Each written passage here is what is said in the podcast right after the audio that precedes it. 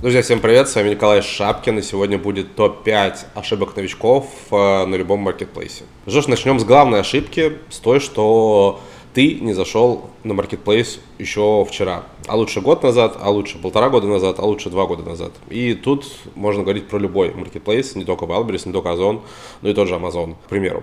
Потому что вчера было проще, чем сегодня, а сегодня проще, чем будет завтра. Все маркетплейсы идут по как бы по мере ужесточения да, своей политики. Сначала они растут вширь, им надо огромное количество продавцов, им надо огромное количество покупателей. Они не смотрят на то, что вы накручиваете отзывы, делаете выкупы, какие-то еще серые схемы используете. Но постепенно от количества они переходят к качеству. И большинство маркетплейсов, в том числе российских, они начинают переходить к качеству. Из-за этого э, становится чуть сложнее делать те или иные движения, э, маркетинг э, усложняется и, естественно, становится дороже. Кроме того, естественно, усиливается усиливается конкуренция. Еще два года назад на том же Валберсе можно было просто загружать товар, и он продавался по органике сам по себе. Не надо было вкладывать ничего.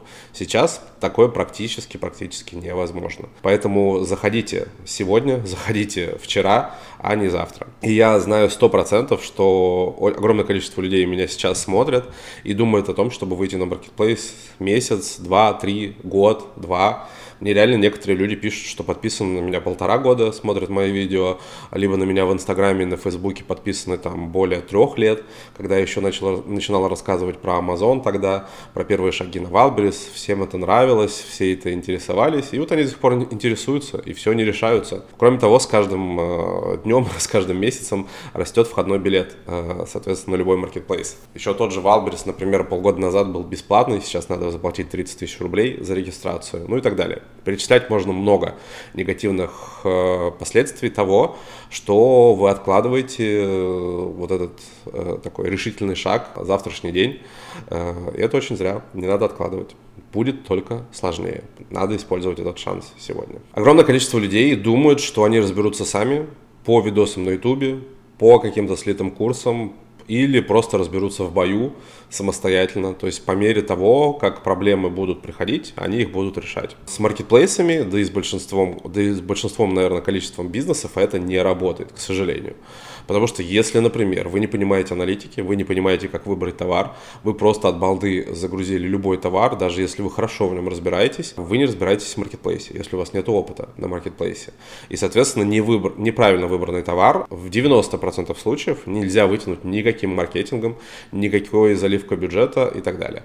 Либо же в большинстве случаев, особенно это для России актуально, потому что у людей не сильно много денег, просто бюджетов у людей нету, чтобы запуститься в то или иное нише, в которой они хотят. Например, огромное количество людей хочет запустить какие-нибудь свитера, платья, футболки, но это уже супер перенасыщенная ниша, и заходить туда, не знаю, с 50, со 100 тысячами рублей, это просто смешно, это просто невозможно. Поэтому это просто бессмысленно, это просто слив денег, э, и вам лень потратить деньги на обучение, но вам не лень потратить деньги на слив бюджета, на просто понимание своих ошибок, и все равно вам потом надо идти на обучение, на какие-то консультации брать, к примеру. Потому что не все в интернете структурировано, не все в интернете систематизировано, не все есть в интернете вообще в целом. А потому что многие знания стоят денег, и это нормально, абсолютно нормально. Кроме того, а, огромное количество видео устарело, огромное количество видео снято не с самыми компетентными людьми, те же самые курсы устарели устаревают,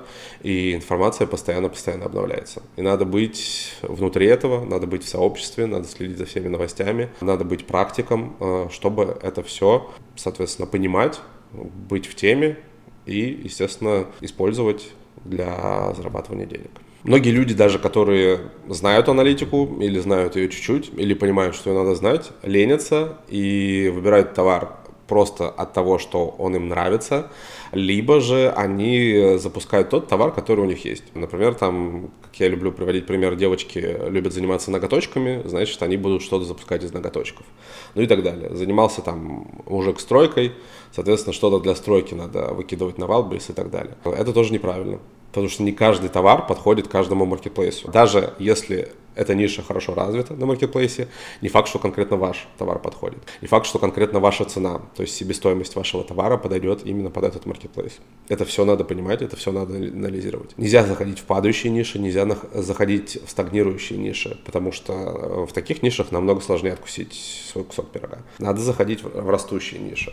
Надо заходить в те ниши, где э, новички хорошо продают, где нету монополий больших где хороший процент выкупа, где большой, большой процент э, продавцов продает и большой процент товаров продается. Это очень-очень важно. И это все надо учитывать. И я назвал только, наверное, половину критериев, которые мы учитываем при выборе товара. Выбор товара – это краеугольный камень, как я уже сказал, 90% успеха зависит от него. Если вы забиваете на это, у вас ничего не получается – либо получается, но вы ничего не зарабатываете. Нет стратегии. Даже если вас, вам повезло с товаром, вы его выкинули, и вы только тогда, когда товар появляется активным, становится активным, начинаете собирать информацию. Очень много таких людей. Я вижу, пишут в чате, товар уже пришел, что делать дальше? Товар уже пришел, сколько надо делать выкупов? Товар уже пришел, а когда запускать рекламу? А надо ли делать SEO? А нужно ли добавить графику, ребят, как думаете? То же самое, которые люди ко мне приходят на консультации,